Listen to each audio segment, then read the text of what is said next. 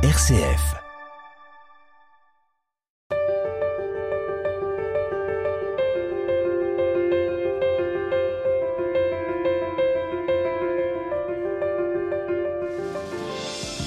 Dans un reportage, il y a tout ce qui est prévu dans l'agenda, les incontournables.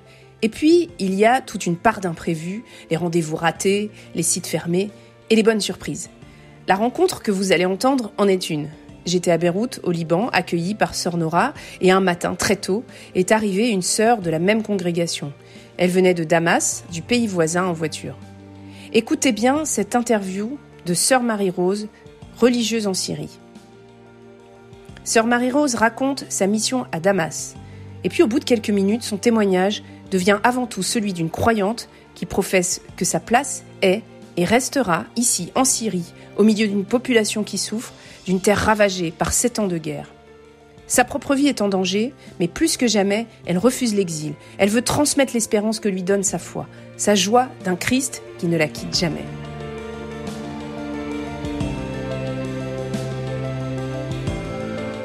Euh, Je suis sœur Marie-Rose Berkil euh, de la ville de Maloula, née en 1951. voilà. Et d'origine de Maloula, c'est un petit village où on parle encore l'araméen. Euh, ce village a été dévasté par Daesh euh, pendant euh, la guerre en Syrie, mais maintenant euh, il y a la moitié des maisons qui sont brûlées. Il y a les familles qui, qui sont rentrées dans le village, oui. Moi, je suis de la congrégation des les Sœurs de Cinq Heures et je vis maintenant à Damas. J'ai passé dix ans sur la côte à Tartous pendant la guerre entre le centre de Homs où j'étais. C'est une ville euh, euh, musulmane, chrétien, druze, euh, alawite et sunnite. Et euh, quand la guerre a commencé, c'était au centre de, de Homs. Les, les manifestations ont commencé Là, vous parlez de la guerre de, en Syrie En avec Syrie. Daesh. avec Daesh, il y a 12 ans. Oui, la, communauté a quitté Homs parce que Daesh est rentré dans les quartiers chrétiens et tous les chrétiens ont quitté pour la vallée des chrétiens, c'est-à-dire à la montagne. C'est en 2012. Et depuis, on travaille dans ces situations, euh, la guerre et après la guerre maintenant. Donc ça veut dire que vous aussi, vous êtes allé dans cette vallée des chrétiens? Oui, bien sûr. Et je travaillais entre Homs et la vallée des chrétiens parce que les chrétiens de Homs ont été déplacés et toutes les familles chrétiennes ont quitté et on a commencé à travailler avec ces familles euh, chrétiennes qui sont parties. Et ils étaient, les familles étaient choquées à ce moment-là. Ils ont tout perdu. Et il y avait un petit couvent dans la vallée des chrétiens. On a commencé à rassembler les enfants, à rassembler les familles, euh, par l'aide de CRS. CRS, c'est-à-dire Catholic Relief Service, c'est Caritas Amérique. Mais on ne dit pas pour le moment en Syrie CRS, on dit c'est l'Église qui nous aide. Et on a commencé à faire des groupes, à aider les familles de sortir un tout petit peu de leur angoisse, de leur inquiétude, de leur perte. Ils ont tout perdu. Et voilà, maintenant, euh, je suis à Damas. Je travaille dans trois centres. Un centre où il y a 360 enfants avec une équipe euh, qui est formée, un centre éducatif et un centre euh, d'animation pour ces enfants qui ont été déplacés du nord de la Syrie et en même temps euh, du quartier dans la, dans la banlieue de Damas. Voilà. Ça, c'est le premier centre. Le second centre, c'est un centre où on travaille maintenant sur un projet, euh, les, les micro-projets pour les familles qui, pour qu'elles soient indépendantes des aides qui viennent euh, du dehors. Parce qu'au début, on donnait des box euh, alimentaires, des box euh, détergents et tout ça. Et Des, sur- des boîtes avec des produits ménagers. ménager et voilà. Et maintenant, on a arrêté cette aide pour que les familles prennent leur indépendance, pour qu'elles ne soient pas dépendants des centres qui donnent tout ça, pour qu'ils aient leur dignité et, qu'ils travaillent vraiment dans une euh, dignité humaine. Et comment est-ce que vous avez fait justement? Comment vous avez impulsé cette indépendance? Oui, parce que on a remarqué que les familles ne travaillaient plus, que les familles attendaient des aides à la fin du mois, que les familles devenues paresseuses parce qu'elles attendaient les aides euh, et voilà, on, reçoit tout ce qu'il faut. Euh, maintenant, il n'y a plus d'aide, alors il faut commencer à réfléchir, il faut commencer à être indépendant pour que euh, tout le temps on n'a pas la main tendue pour prendre des aides. On a fait une expérience avec quelques familles et c'était des réussites pour les familles qui ont reçu une bourse et ils ont travaillé avec cette bourse. Maintenant, ils sont vraiment libres mhm. de nous.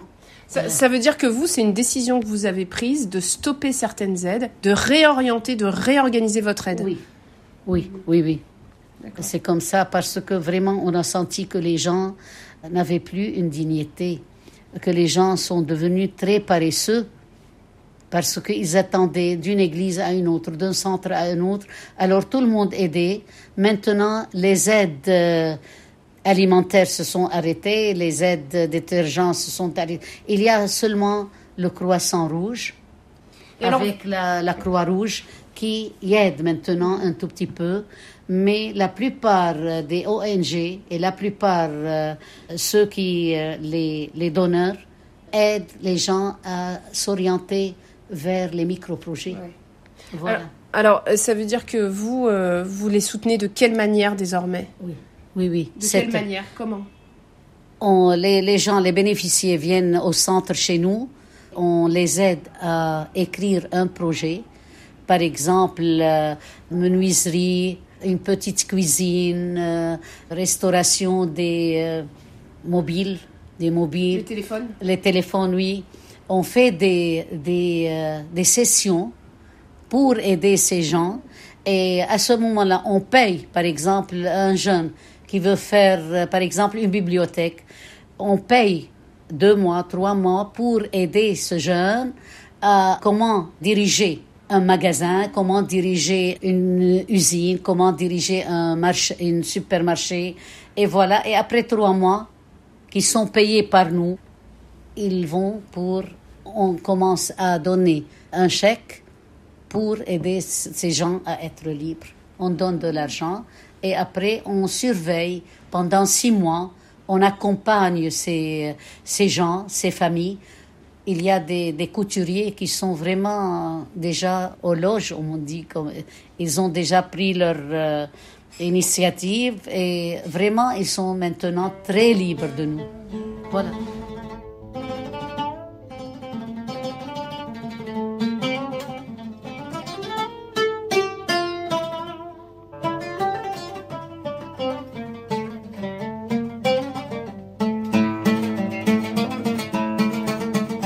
Sœur Marie-Rose, vous avez comme point commun avec Sœur Nora euh, ici à Beyrouth, euh, dans, on se trouve dans son bureau, dans le bureau de Sœur Nora. Vous appartenez à la même congrégation, ça c'est votre premier point commun. Et votre deuxième, c'est d'être resté. Sœur Nora est restée à Beyrouth malgré des conditions qui sont quand même très difficiles. Et vous-même, en Syrie, vous êtes resté aussi avec les familles que vous avez aidées, mais vous auriez aussi pu partir. Vous étiez dans un pays en guerre, donc c'est un choix que vous avez fait de rester. Pourquoi? D'abord, la congrégation est restée sur place. C'est un choix pour nous de rester avec les familles qui sont restées. La congrégation, une fois euh, où les sœurs avaient peur, elles nous donnaient la, chance de quitter ou de rester. Et toutes les sœurs en Syrie sont restées. Toutes les sœurs. Et il y a des, par exemple, moi j'ai été déplacée d'une ville à une autre. Notre maison a été brûlée les, les, familles, ma famille à moi, à Maloula, ils sont toutes descendues à Damas. Il y en a qui sont émigrés en Europe ou bien au Canada ou bien en Amérique. Mais nous, c'est un choix. En tant que consacrée, en tant que chrétienne, j'aime bien avoir, parce que Saint Paul, depuis le début de la chrétienté, Saint Paul a été converti à Damas Et de Damas, il a déjà prêché à partir d'Antioche. C'est là où les chrétiens se sont nommés des chrétiens à Antioche. Et Antioche était la, Syrie. La Syrie, le premier patriarcat avec Saint-Pierre. Maintenant, c'est avec la Turquie parce que la, France a donné cette euh, région à la Turquie en 1925. Et voilà, c'est un choix pour moi, pour toutes les sœurs qui sont restées, pour donner de l'espérance à ces gens, soit musulmans, soit chrétiens. On n'a pas de différence entre chrétiens, musulmans, tout ça. Il faut donner, il faut soutenir, surtout les chrétiens, parce que l'espérance chrétienne aide. S'il y a une porte fermée devant toi, il y a une fenêtre.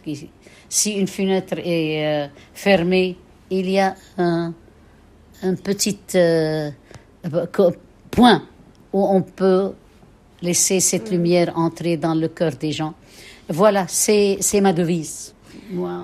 Est-ce que, est que, vous avez eu à répondre euh, peut-être à des critiques vous disant que c'était inconscient de rester dans un pays en guerre, que c'était euh, risquer sa vie Est-ce que vous avez entendu des, remarques euh, qui vous auraient freiné dans votre volonté de rester? Est-ce qu'on vous a incité à partir? Ah non. Moi, j'ai été contre les prêtres qui ont quitté.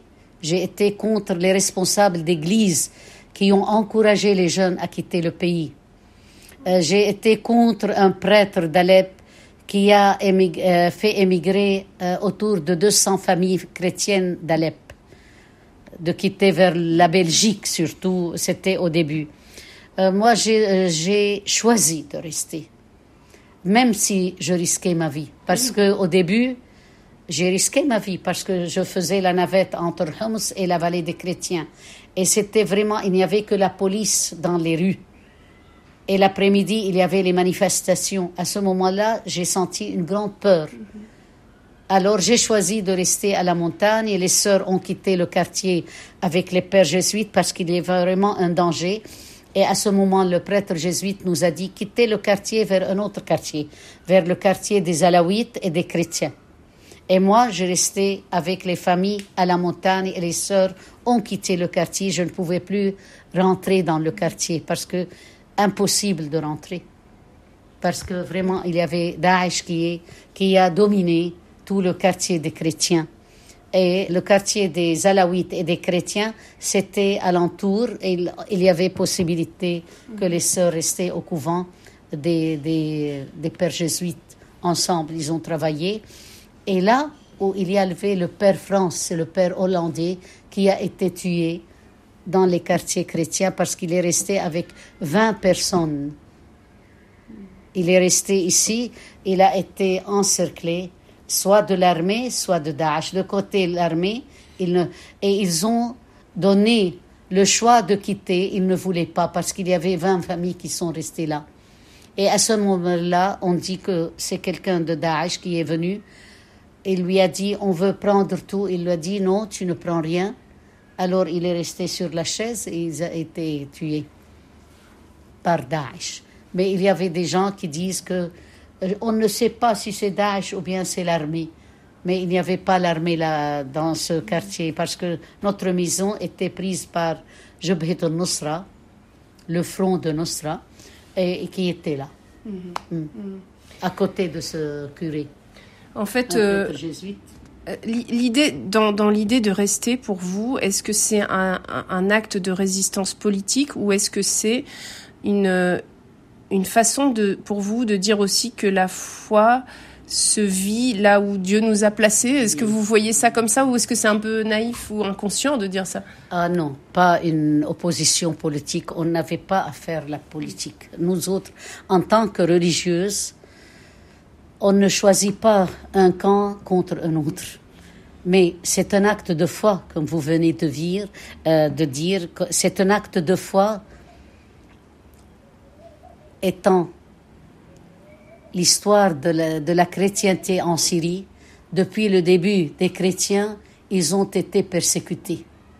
C'est un acte de foi de rester, c'est un acte de foi d'être euh, martyr parfois, euh, d'être euh, peut-être pourquoi pas la sainteté aussi, de vivre euh, toutes ces souffrances avec les gens qui souffrent maintenant. Maintenant, la, la, la vie économique est très dure en Syrie. On est là pour encourager, même avec les difficultés. Tout le monde se désespère. Si vous rencontrez des, des Syriens, vraiment c'est une vie très dure pour le moment. Pendant la guerre, on ne vivait pas ça. Maintenant, c'est la mélancolie, c'est l'inquiétude, c'est la peur de ne pas manger le matin, c'est la peur de ne pas avoir nos enfants euh, tout ce qu'il faut à l'école. Euh, euh, oui, on manque beaucoup de choses. On vivait comme des princes au début, avant la guerre. les familles, les familles syriennes vivaient comme des princes et princesses parce qu'on ne manquait de rien. On avait la vie devant nous, il y avait. Maintenant, on manque de tout. On manque de tout. Si vous rencontrez des jeunes universitaires, des, mères de famille, des pères qui, qui travaillent jour et nuit pour économiser quelques sous pour leur famille, vraiment, c'est une souffrance que nous endurons avec euh, ces familles.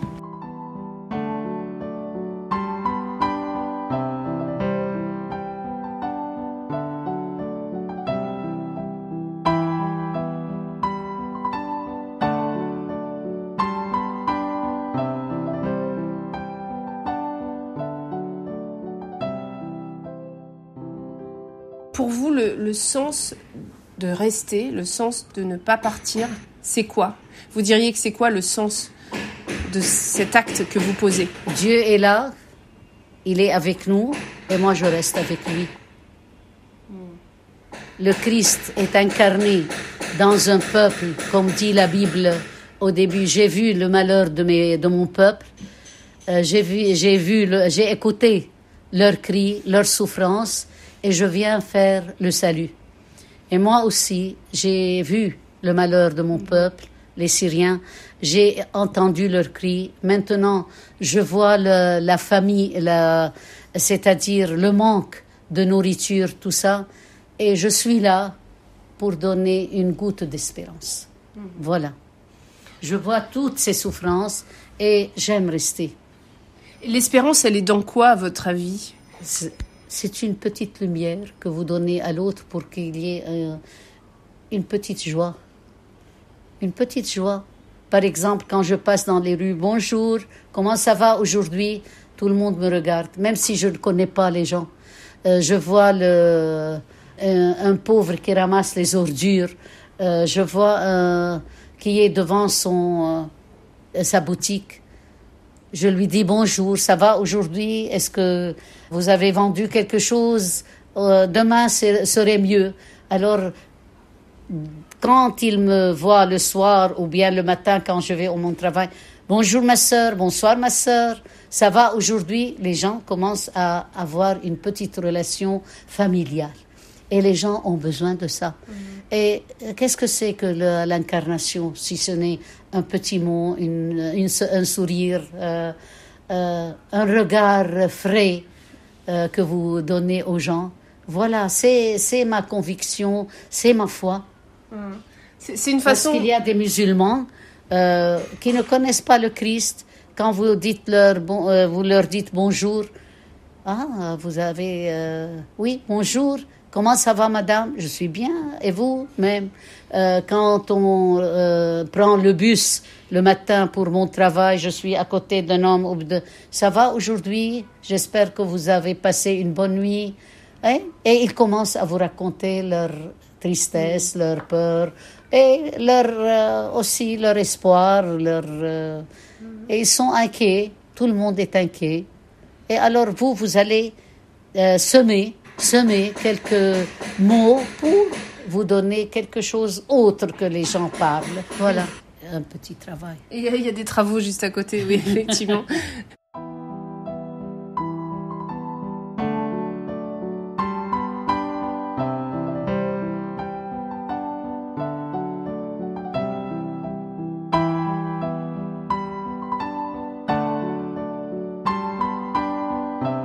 Ma sœur, pendant les, bombardements, euh, pendant cette période où Daesh entrait, ouvrait les maisons, vous-même, vous avez expliqué que vous faisiez des allers-retours, euh, vous avez eu peur.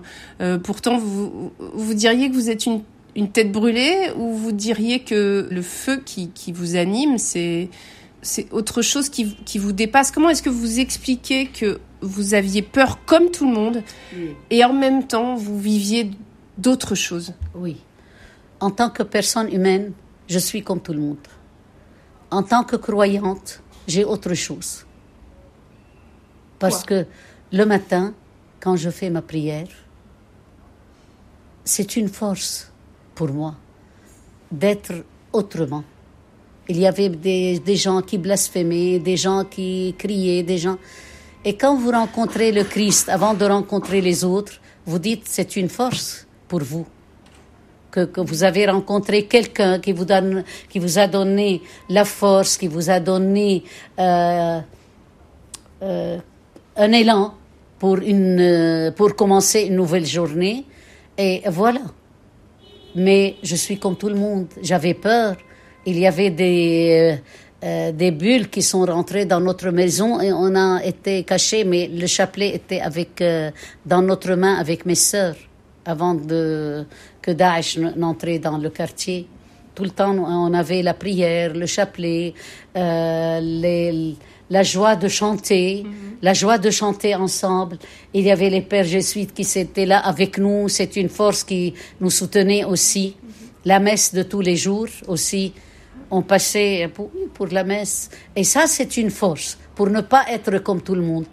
C'est une force. La prière était pour moi et jusqu'à maintenant si je continue avec mes 72 ans, parce que le matin, je dis bonjour et il me dit bonjour.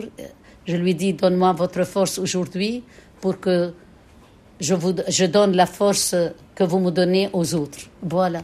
Ça, ressemble à quoi votre prière du matin, sœur Marie-Rose? Alors, je prie, euh, c'est-à-dire c'est une méditation de tous les jours. Je prends des textes évangéliques par exemple, la noce de Cana. Il y avait un manque. Et dans ce manque, euh, Jésus a fait un miracle. Et si je vois le, manque à côté de moi, je dis il y a un miracle qui va, qui va arriver. Voilà, euh, je prends des textes évangéliques et je les incarne dans ma vie. Ce ne sont pas des, idées. Ce ne sont pas euh, des choses qui sont passées depuis un certain temps, depuis 2000 ans ça se passe maintenant. Si vous voyez quelqu'un qui est handicapé devant toi, tu dis, le Christ s'arrête pour lui poser la question, qu'est-ce que tu veux? Comme il s'est arrêté avec un aveugle, comme il s'est arrêté avec euh, la femme, euh, euh, celle qui avait l'hémorragie. Tu vois l'hémorragie toute la journée devant toi, des gens qui perdent le sens de la vie. Mhm. Voilà, comme euh, c'est ça, c'est ça ma prière. C'est ça. Et le soir, je fais euh, relecture de la journée. Je prends quelque temps, comme, euh, comme la congrégation et la spiritualité ignatienne m'ont enseigné. Merci pour tout ce qui est arrivé dans cette journée. Je nomme toutes les grâces qui m'ont été données. Et puis, je frappe ma poitrine, je dis pardon pour tout ce que les choses que je n'ai pas pu faire, ou bien j'ai fait de travers, ou bien j'ai fait mal. Et troisième point, main dans la main avec le Christ pour une nouvelle journée. C'est ça ma relecture de toutes les de la, du soir, ma prière du soir, c'est une relecture de la journée. Remerciement, pardon et un nouvel élan pour le lendemain. Ma sœur, quand on vous écoute, et puis on, sait que votre vie a été plus difficile avec la guerre, mais avant, vous nous l'avez dit, vous aviez une vie tout à fait comblée, on pourrait dire. C'est celle parfois, parfois de nos contemporains. Ça ne nous empêche pas de traverser des épreuves. Mais qu'est-ce que vous diriez à ceux qui nous écoutent et qui ont le sentiment, au fond, que tant que tout va bien, la prière est superflue. Qu'est-ce que vous leur diriez Parce que vous, vous vous êtes engagé comme, comme sœur en Syrie, bien avant tous ces conflits. Et on sent que vous avez toujours vécu de la même manière ces petits bonjours dont vous nous parliez. Euh, c'est la même personne qui a vécu avant la guerre et après la guerre. Avant la guerre, c'était vraiment la joie humaine, si on, peut dire, la joie humaine. Euh, vous n'avez rien à, perdre, vous n'avez rien à manquer, euh, vous avez tout ce qu'il faut. Et aussi, la prière, vous allez soutenir tout ça. Et surtout, nous avions la catéchèse, nous autres. Vous enseignez euh, J'enseignais la catéchèse, la pastorale, l'animation euh, dans l'église, la chorale, tout ça. Et on faisait vraiment la relecture biblique pour faire comprendre aux gens que la Bible n'est pas loin de votre vie, même si vous, vous ne manquez de rien. Et pendant la guerre, aussi, c'est le chemin de croix. C'est le chemin de croix pendant la guerre. On passe d'une station à une autre, d'une station. Tantôt on tombe, tantôt on se relève. Et c'est le même Christ qui, qui est avec nous. C'est les mêmes pas que nous traversons. Pendant la résurrection et pendant la, semaine sainte. C'est le même Christ qui est avec nous. Si avant la guerre on est tout le temps ressuscité, mais on n'oublie pas que aussi il y avait les chemins de croix journaliers mais c'était vraiment, c'était pas tellement fort mhm. comme euh, pendant la guerre. Mais maintenant, euh, pas de résurrection avant la mort. Et c'est notre pain quotidien. Mort et vie, mort et vie, pendant toute la journée. Mm. Parce que vous rencontrez maintenant euh, des enfants dans la rue, vous rencontrez des, des veufs, vous rencontrez des enfants qui ont, que leurs parents ont quitté pour l'Europe et ils sont avec leurs grands-parents des petits-enfants. Voilà notre chemin de croix. Et vous travaillez avec ces gens-là? C'est notre chemin de croix journalier. Et quand vous euh, semez un sourire chez un enfant, c'est la résurrection. Quand une femme, elle me dit, j'employais toutes les armes dans ma famille. Euh, je frappais mes enfants, je euh, disputais avec mon mari toute la journée. Ce sont des familles musulmanes qui ont deux, trois femmes à côté. Et quand elle me dit, quand je vous ai rencontré, euh, vous m'avez donné, vous m'avez soulagé, vous m'avez aidé à, être responsable de mes sentiments, euh, ma famille a changé, le, dialogue dans la famille a changé. Voilà la joie que nous touchons euh, tous les jours quand vous travaillez avec ces femmes qui sont venues du nord de la Syrie et sont illettrées. Et quand vous dites leurs sentiments, voilà, c'est une joie pour nous, c'est une réussite pour nous euh, de travailler avec ces femmes et ces enfants. Et je ne quitte pas euh, ma première responsabilité de pas prêcher la foi, mais vivre la foi avec mes citoyens en Syrie. Voilà. Merci beaucoup, ma sœur. Je rappelle que vous êtes euh, de la congrégation des saints cœur de Marie et de Jésus, une congrégation qui a été fondée à la fin du 19e siècle dans ce qui était à l'époque euh, la Grande Syrie. Et c'est une congrégation qui euh, a été fondée pour l'éducation des jeunes femmes et aussi pour l'enseignement de la catéchèse. Cette congrégation existe toujours, vous en faites partie. Elle existe au Liban, elle existe en Syrie où vous vous trouvez-vous actuellement, avec 22 autres sœurs qui vivent, qui sont restées elles aussi en Syrie. Un grand merci à vous. Merci à vous. Merci à Sœur Nora, religieuse de la congrégation des 5 heures qui m'a accueillie et à l'aide à l'Église en détresse qui les soutient. Si vous souhaitez poursuivre cette rencontre, Sœur Marie-Rose s'est confiée dans un livre intitulé Syrie, l'espoir vainqueur aux éditions Nouvelle Cité.